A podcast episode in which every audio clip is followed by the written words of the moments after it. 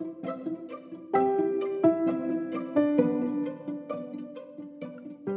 beabá da sustentabilidade.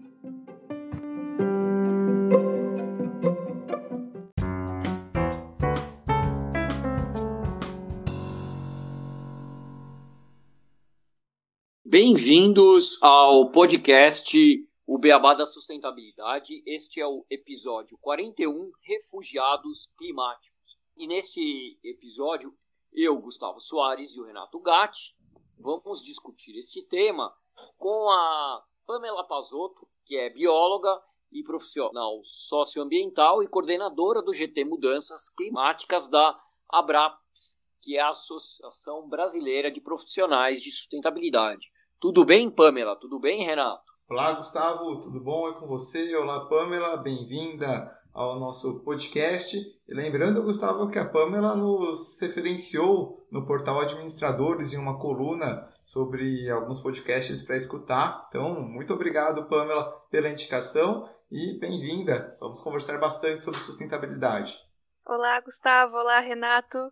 Muito obrigado por terem me chamado. Estou muito feliz de estar aqui no podcast com vocês. O prazer é todo nosso e, bom, vamos começar a discussão e para fazer uma introdução ao tema, eu vou trazer aqui para vocês uma notícia que saiu no dia 13 de setembro no G1, que trazia já no título os refugiados climáticos, mostrando que aqui na América Latina, até 2050, 17 milhões de pessoas poderão ser forçadas a migrarem por causa do clima. Essa notícia abordou um relatório que foi publicado nesse dia de 13 de setembro pelo Banco Mundial, que é o relatório Groundswell, que alerta sobre a possibilidade de 216 milhões de pessoas em seis regiões do mundo, que incluem a América Latina, e que poderão ser forçadas a se mudarem de seus países até 2050 para fugirem de eventos climáticos adversos. As principais causas da mudança seriam escassez de água, diminuição da produtividade no campo como um todo e temperaturas muito elevadas. Além, claro, do aumento do nível do mar, que levaria à perda de terras e também o fato da ocorrência de eventos climáticos extremos como tempestades, furacões e outros eventos climáticos extremos. A região mais afetada deverá ser a África subsaariana, que vai concentrar quase 40% dos migrantes climáticos das próximas três décadas. Em segundo lugar, seria a região considerada do leste asiático e pacífico, com 22%, ou seja, quase 50 milhões das futuras migrações. Já a América Latina, ela também é classificada como área de alerta, de onde deverão sair 17 milhões de migrantes climáticos até 2050, ou seja, mais de 7% do total para o período. As demais populações que deverão sofrer com essas alterações do clima estão no sul da Ásia, na Ásia Central, no norte da África e na Europa Oriental. O vice-presidente de desenvolvimento sustentável do Banco Mundial, o Jürgen Vögele, ele aponta que os mais afetados pelas mudanças climáticas já são e continuarão sendo os mais pobres do mundo. Porém, ele nos lembra que os efeitos do aquecimento global são sentidos por todos.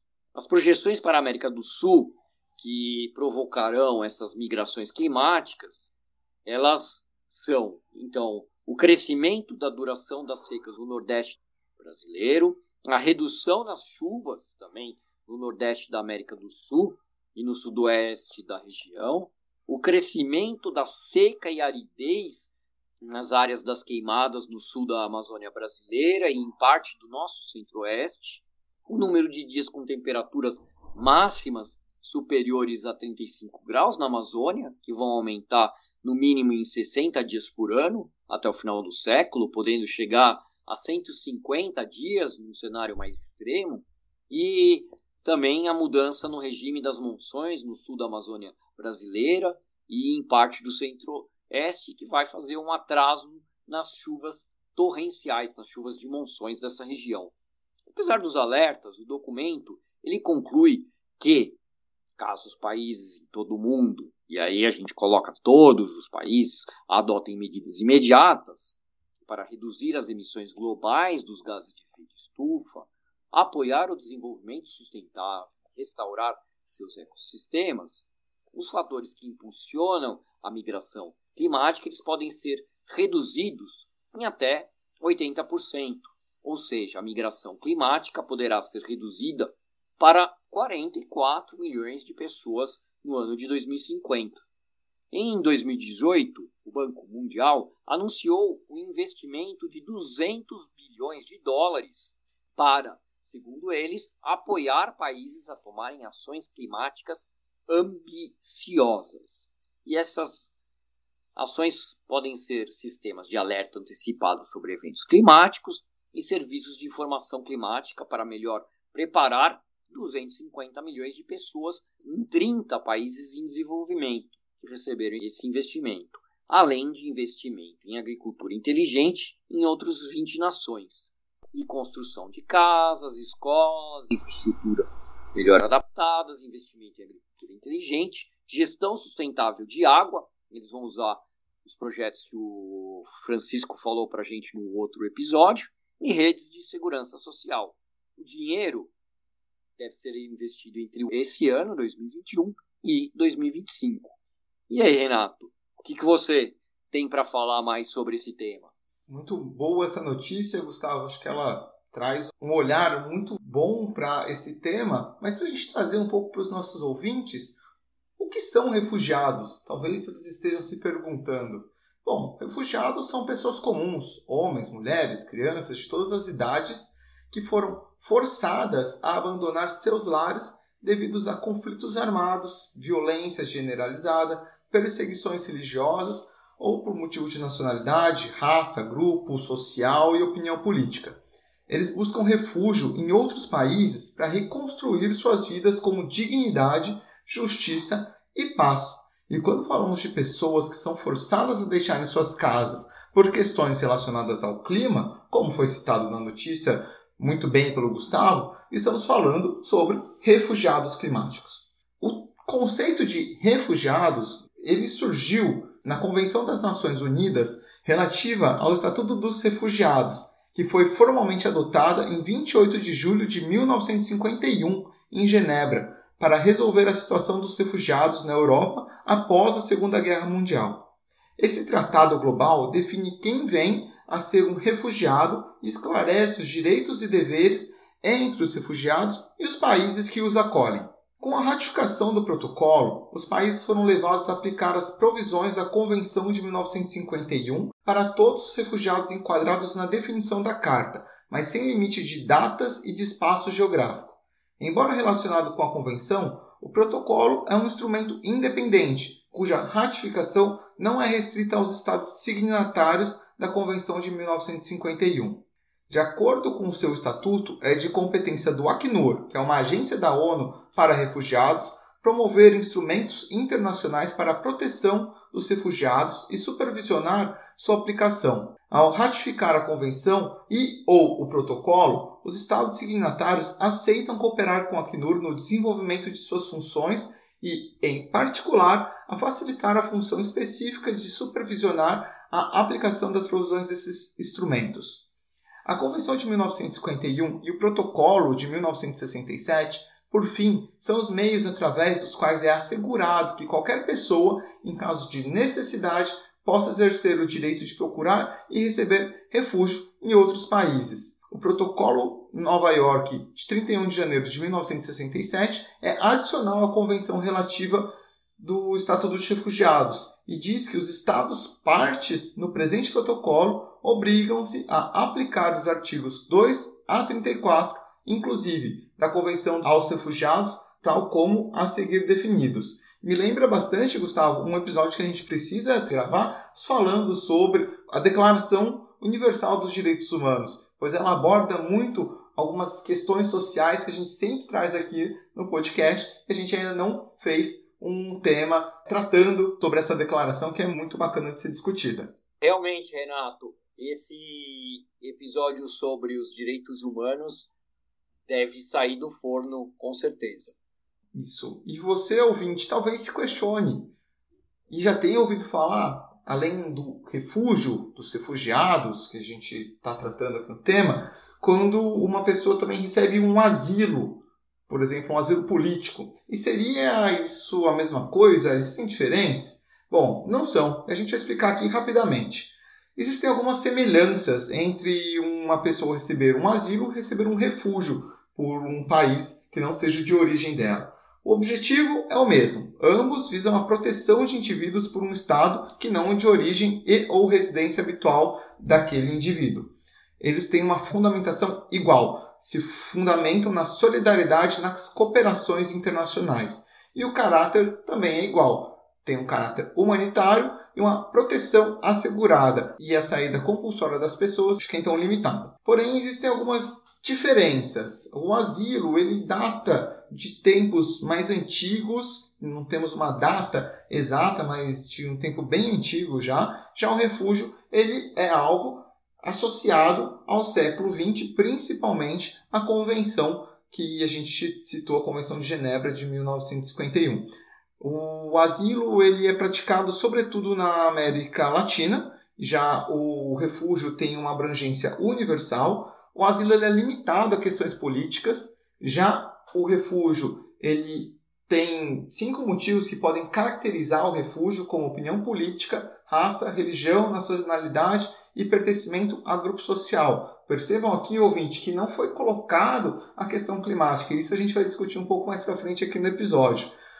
O asilo ele baseia-se na perseguição política, principalmente. Já o refúgio tem um elemento essencial de sua característica, é o temor de perseguição, então o medo de estar acontecendo alguma coisa com aquela pessoa, de ser perseguida. O asilo não existe um órgão internacional, já o refúgio existe, o Acnur, igual a gente citou. O asilo não exige que o indivíduo esteja fora de seu estado de origem, já o refúgio exige que ele esteja fora de seu estado.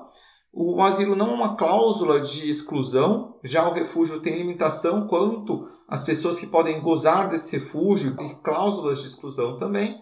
O asilo não há cláusulas de cessação, já o refúgio possui cláusulas de cessação. E a decisão de concessão do asilo é constitutiva. Já o refúgio é um reconhecimento do status de refugiado e é declaratório. Então acho que é interessante a gente citar essas diferenças.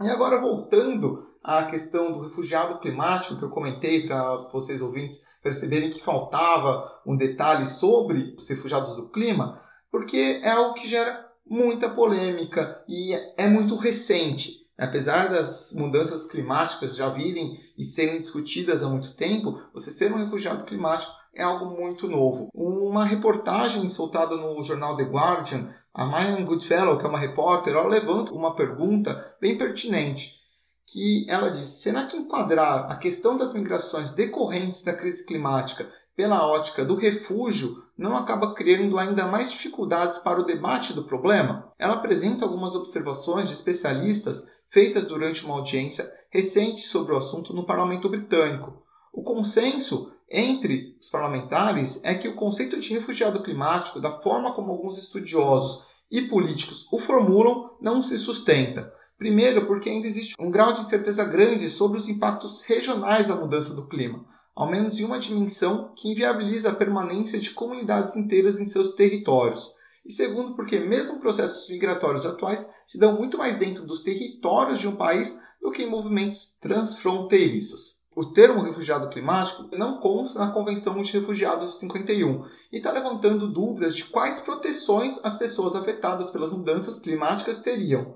Segundo Andrew Harper, o conselheiro especial do Acnur para a ação climática, a vasta maioria das pessoas deslocadas por ameaças climáticas continuam dentro das fronteiras de seus países e, com o tempo, o Acnur ele atuou de maneira importante para dar suporte internacional regional, nacional e subnacional para o desenvolvimento de leis políticas relevantes para pessoas deslocadas internamente. O objetivo da agência é construir uma resiliência nacional com capacidade de providenciar suporte para a população de forma que ela não seja forçada a se deslocar além das fronteiras nacionais. Para aqueles que cruzam essas fronteiras, a estrutura legal para a proteção internacional de refugiados pode ser aplicável e servir para estender efetivamente a proteção internacional, em particular onde os efeitos das mudanças climáticas e desastres são integrados com violência, conflito ou perseguição que levam ao deslocamento. Os indivíduos podem ser considerados refugiados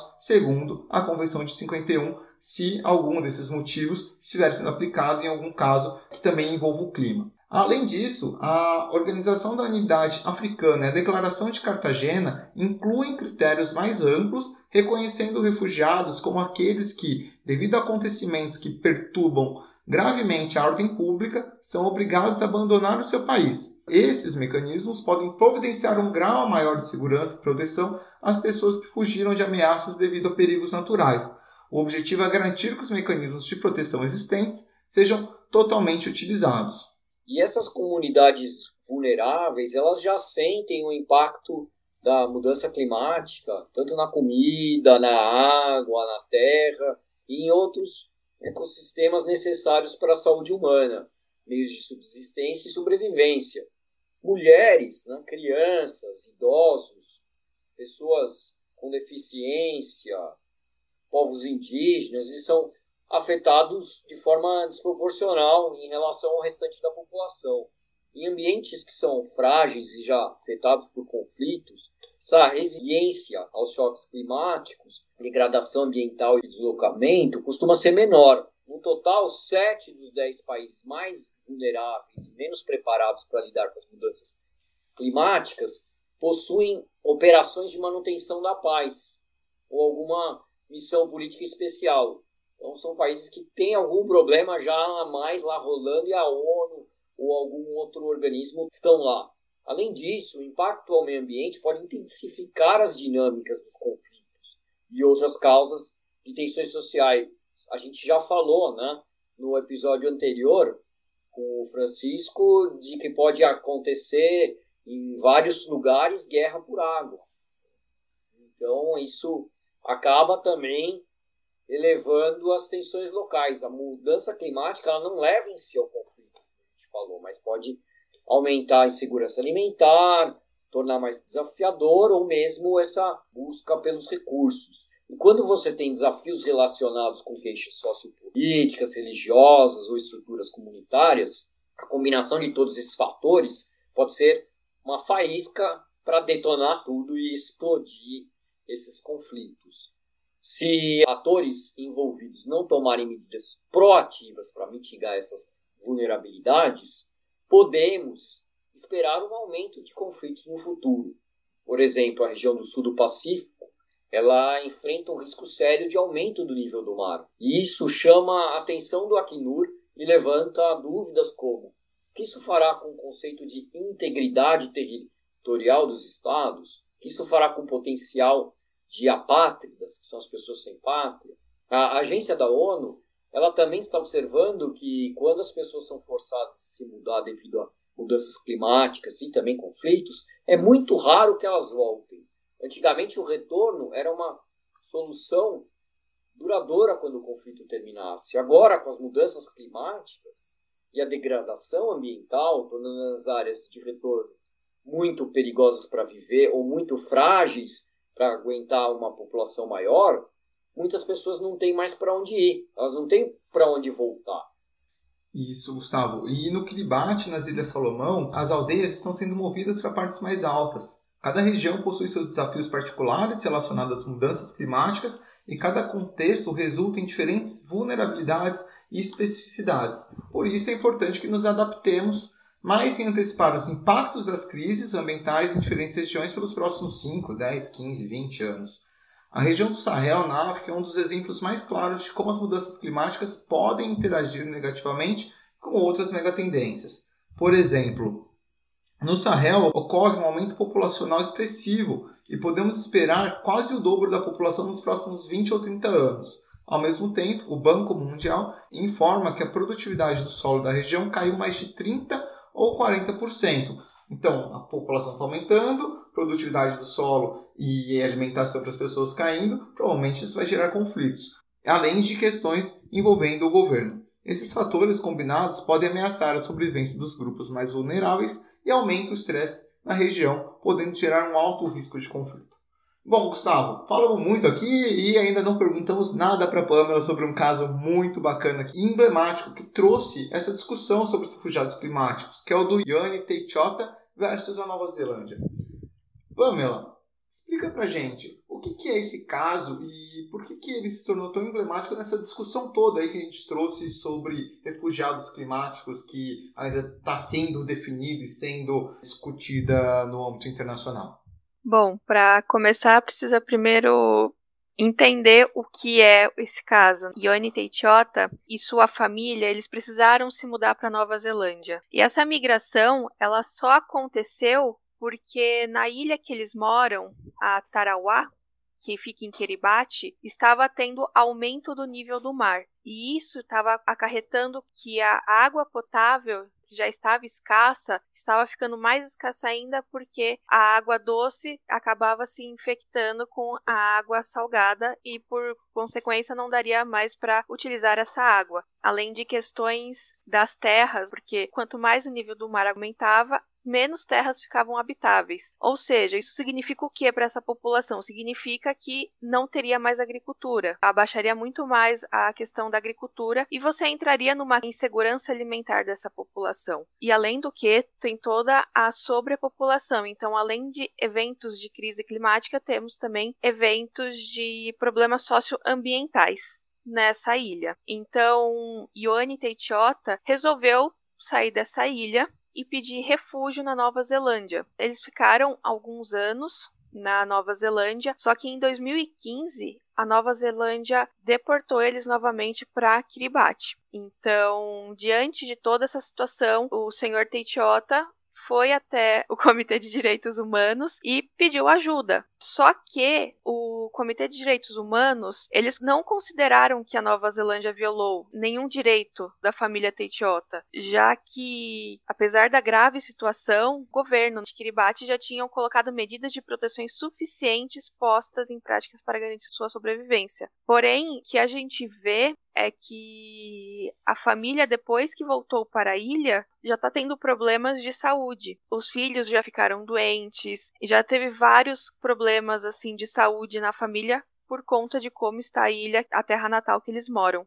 Olha que interessante esse caso. A gente tem, Pamela, uma pessoa que está sendo diretamente afetada pelas mudanças climáticas, pediu um refúgio, mas está sendo discutido, porque afinal ela está com problemas e o que, que o país está fazendo para enfrentar aquele problema e ajudar aquela família que está tendo consequências com o aquecimento global, com as mudanças climáticas, mas teve uma decisão que não foi apoiada pelo Comitê de Direitos Humanos das Nações Unidas. Então, é um tema que vai ser muito discutido ainda. E aí, Pamela, esse caso foi o primeiro que surgiu de uma pessoa solicitando ao Comitê de Direitos Humanos esse refúgio baseado nas mudanças climáticas e por que, que ele se tornou tão emblemático assim? Quais lições que a gente pode aprender com ele?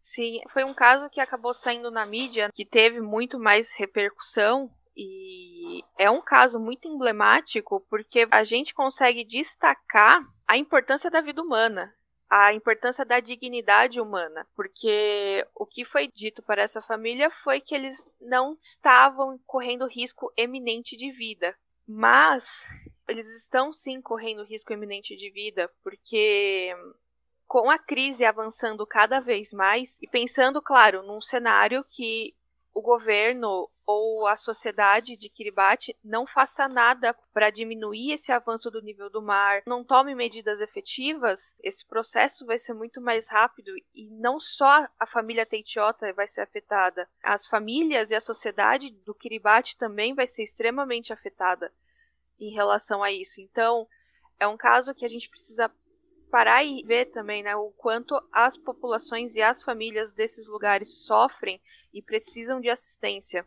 Exatamente, porque tem todo uma dificuldade em relação aos governos, como foi visto nesse caso, de aceitarem o risco que a família está tendo e que as pessoas estão tendo. E, e eu acho que a grande dificuldade nesse aspecto é dizer ou não se esse risco permite ter esse tipo de migração. Como não tem um conflito entre os países, acaba sendo que, por exemplo, a Nova Zelândia e o Kiribati podem ter boas relações. E aí, como é que fica nesse aspecto um cidadão contra dois governos?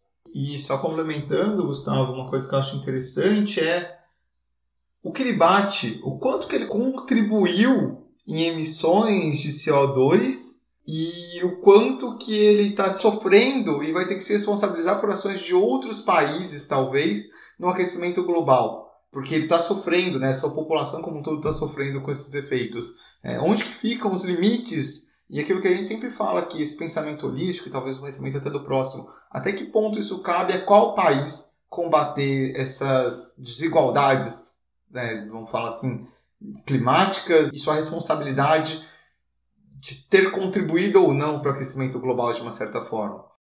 Além disso, Pamela, esse caso ele abre brechas para novos pedidos similares. Como é que os países estão se preparando para esse tipo de caso? Com, com toda certeza abre brecha sim. Apesar da decisão do Comitê de Direitos Humanos ter sido a favor da Nova Zelândia, é, em 2020 o comitê emitiu um relatório que afirma que pessoas deslocadas por questões climáticas elas não podem ser removidas de volta aos seus países onde suas vidas podem estar sob risco devido às alterações ambientais que decorrem do clima. Porque essas degradações ambientais, elas podem vir desde danos induzidos por mudanças que ocorrem por eventos súbitos, como tempestades intensas, inundações, furacões, enfim, e quanto a processos lentos, como é o caso da família Teitiota, como elevação do nível do mar, degradação da terra. Então, apesar disso, o comitê ele está tentando fazer algo, né, o Comitê dos Direitos Humanos, para que não ocorra mais essa deportação de famílias e de pessoas, porque de acordo com o comitê, a degradação ambiental as mudanças climáticas e o desenvolvimento insustentável constituem alguma das ameaças mais urgentes e sérias à capacidade das gerações presentes e futuras de usufruir o direito à vida, e declarou ainda que, sem esforços nacionais e internacionais robustos, os efeitos das mudanças climáticas nos estados podem expor os indivíduos a uma violação de seus direitos, desencadeando assim as obrigação de não devolução dos estados. Então, essa decisão do Comitê dos Direitos das Nações Unidas, apesar dela não possuir força legal, ela estabelece um importante precedente global. Então, é algo para ter como norte nesse caso. E destacar também que a Rede Sul-Americana para Migrações Ambientais, a RESAMA, afirma que esta decisão certamente preenche uma lacuna no entendimento da devida proteção dos deslocados ambientais, deixando claro que é reservado a eles o direito de proteção legal, ao mesmo tempo coloca para os estados receptores o dever de recebê-los sem deportá-los, assim como os refugiados. A decisão representa um avanço extremamente significativo e definitivamente é uma decisão histórica para o futuro e pode estabelecer novos padrões que facilitarão o sucesso de eventuais requisitos de proteção internacional, baseado nos impactos da crise climática. Legal, Pamela. Eu achei interessante esses desdobramentos que esse caso pode ter, essa possibilidade de abrir brechas, porque, igual a gente comentou aí na notícia, os refugiados climáticos eles vão começar a surgir. O aquecimento global a gente já trouxe em vários episódios aqui do Beabá. É uma coisa que está acontecendo, é uma coisa que vai afetar as nossas gerações. Talvez afete a gente. Aqui o Gustavo está indo mudar para Santos. Pode ser que ele tenha que voltar para São Paulo. O negócio é só que eu vou estar no andar alto do prédio. Eu vou morar um pouco. A, a beira-mar. É. Então, muitas pessoas vão sofrer, igual a gente viu nos dados da reportagem, e a gente tem que estar preparado para isso, a gente ainda não está. Então é legal saber que esse caso abriu esse precedente para que a gente comece a discutir o tema de refugiados climáticos, porque é uma coisa muito importante ser trazida as discussões, a COP26 agora, que a gente vai ter em breve. E, e eu acho que a gente ainda está faltando instrumentos, talvez jurídicos ou discussões mais embasadas, para entender qual de fato é a responsabilidade de cada país e o que de fato faz com que uma pessoa seja caracterizada como um refugiado climático, ainda mais agora que depois saiu o relatório do IPCC, a gente sabe o que, que essas alterações climáticas vão causar aos países. Algumas coisas a gente ainda não sabe né, exatamente o que, que vai trazer, mas a gente já sabe que os níveis dos mares vão aumentar, as temperaturas vão ficar maiores, a gente vai ter queda de produtividade de várias culturas, enfim. É, com toda certeza, Renato. É um tema extremamente importante e eu acho até que a gente não precisa também ir muito longe. Refugiados climáticos existem faz muito tempo, apesar de estar sendo alguma coisa exposta agora na sociedade, mas é uma coisa que vem acontecendo há muitos anos. Então, precisamos ter sim medidas legais e jurídicas para amparar essas pessoas e os estados e países olharem para essas pessoas com um pouco mais de empatia e entender as necessidades delas, porque infelizmente se a crise climática continuar avançando como está, a gente vai precisar de ajuda. Então não não tem muito para onde fugir, é muito importante ter esse apoio. É, você tirou as palavras em relação a esse pato, né? A gente pega o livro do Graciliano Ramos, Vidas Secas, eles eram que refugiados climáticos internos no Brasil. A gente tem isso no nosso país já há muito tempo. E, lógico, agora é um novo mundo onde isso está, como tudo ocorre, amplificado a enésima potência, com refugiados tendo, como foi dita na notícia, né, uma expectativa de mais de 200 milhões de pessoas. E aí, como é que a gente vai tratar essa crise com tanta gente tendo que se deslocar pelo globo. Sim. Esse é um, é um grande problema que os governos não podem fechar o olho e a sociedade também. É importante que cada um faça o seu papel, cumpra o seu papel, tanto individualmente, como, como pessoa, como sociedade, e quanto como governo também. Porque crise climática é uma coisa que está sendo muito falado, né? Mas infelizmente não é visto, não é algo visível. As pessoas olham o resíduo, mas elas não conseguem olhar, por exemplo, a crise. Ah, tá acontecendo, mas eu não tô vendo. Então, será que é de verdade mesmo? Então, é necessário sim ter essa sensibilidade em relação a isso e lembrar que aqui é o único mundo que nós temos no momento ainda para que a gente viva e até mesmo para deixar para as futuras gerações, né, um mundo saudável. E um mundo, um mundo saudável, eu penso também, Pamela, é, a gente prega tanto, às vezes, no nosso dia a dia, um, um amor ao próximo, né? Então, por que não pensar nos nossos compatriotas aí do planeta que estão sofrendo e como que a gente pode ajudá-los, já que essa crise às vezes é tão grande e assusta, e por isso que a gente tenta negar a existência dela, não consegue perceber, mas tem pessoas sofrendo com isso. Então, o que, que eu posso fazer? Achei super legal o seu comentário, né? Então, todo mundo pensar um pouco no seu dia a dia e talvez abraçar essa causa, se não consegue ou se não sabe como pensar nas mudanças climáticas em si, então tente pensar nas pessoas que estão sofrendo com essa mudança e brigar para que elas tenham direitos iguais, igual a gente comentou que a gente vai fazer um episódio sobre a Declaração Universal dos Direitos Humanos. Somos todos humanos, todos temos direitos iguais e precisamos pensar nesse lado social quanto à questão climática. Sim. Sim, é, é muito importante. Mesmo que as pessoas não saibam o que fazer, é importante. Comecem de pouco em pouco não é necessário já começar com grandes transformações. Acho que também isso é tudo uma questão também de se aprender e virar um hábito na vida da sociedade e das pessoas. Então, de pouquinho em pouquinho a gente vai, pode fazer sim a diferença. Imagina você fazendo, mas não é só você fazendo, são várias pessoas fazendo junto, então dá diferença. Então é muito importante a gente pensar dessa maneira, eu acredito. Excelente. Muito bacana, Pamela. Achei sensacional essa discussão. Tem muita coisa para a gente falar, não só sobre refugiados climáticos, mas refugiados de uma forma em geral. Acho que é um tema que a gente ainda vai voltar muitas vezes no podcast. E antes da gente encerrar aqui, vamos chamar as nossas curiosidades, Gustavo. Sim, vamos para a sessão de curiosidades.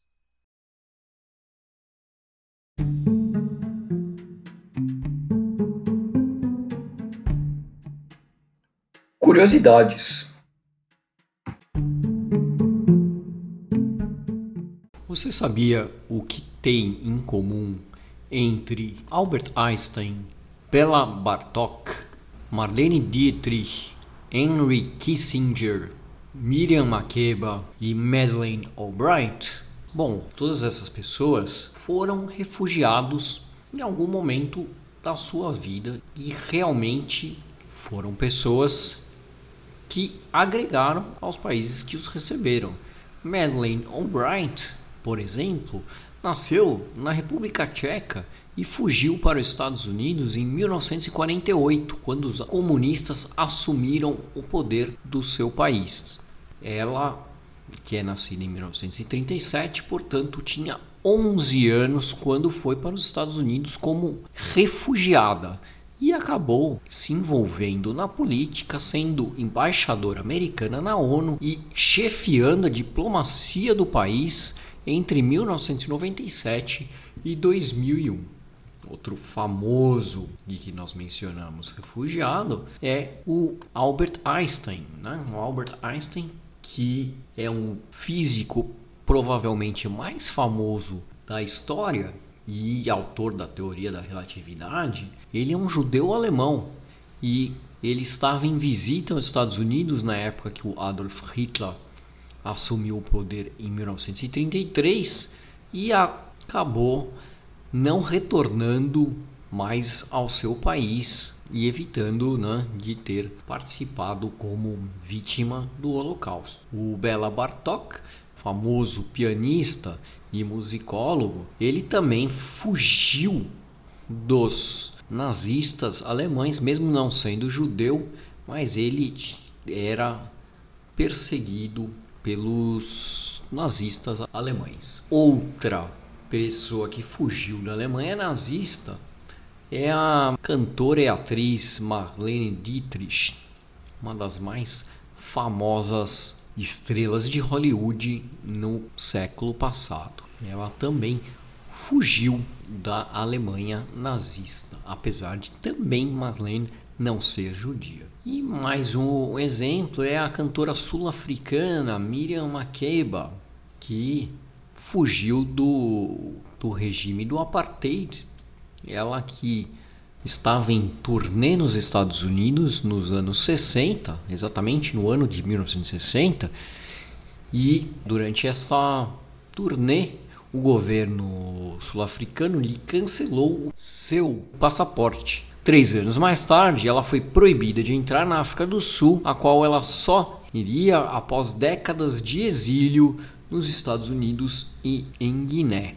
Mama África, moça alcunha de Miriam Makeba, morreu durante um show na Itália em apoio à luta do autor Roberto Saviano contra a máfia no ano de 2008. E mostra que os países que recebem os refugiados, eles não têm só ônus, como sim vários bônus, recebendo pessoas que realmente evoluem e melhoram esses países. Bom, é isso. Essa foi a curiosidade de hoje. Espero que vocês tenham gostado. Olha que interessante, quantos famosos que eu acho que em alguns eu nem fazia ideia que eram refugiados. Muito bacana essa curiosidade, Gustavo.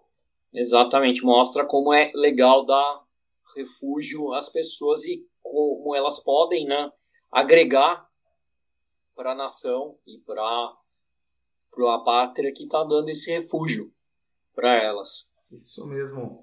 Bom, então queria agradecer a Pamela mais uma vez aqui pela participação no nosso episódio. Muito obrigado, Pamela. Volte mais vezes e a todos os nossos ouvintes. Muito obrigado, Pamela. Deixa aí uma palavra final para os nossos ouvintes. Obrigado. Muito obrigada, Gustavo e Renato. Foi incrível participar do podcast de vocês. Eu adoro o podcast de vocês, então consumo mesmo. E muitíssimo obrigada, viu? Foi um prazer enorme estar com vocês aqui hoje. O prazer foi todo nosso, Pamela, e espero que também seja um prazer para os nossos ouvintes escutar esse episódio. Até o próximo Beabá a todos.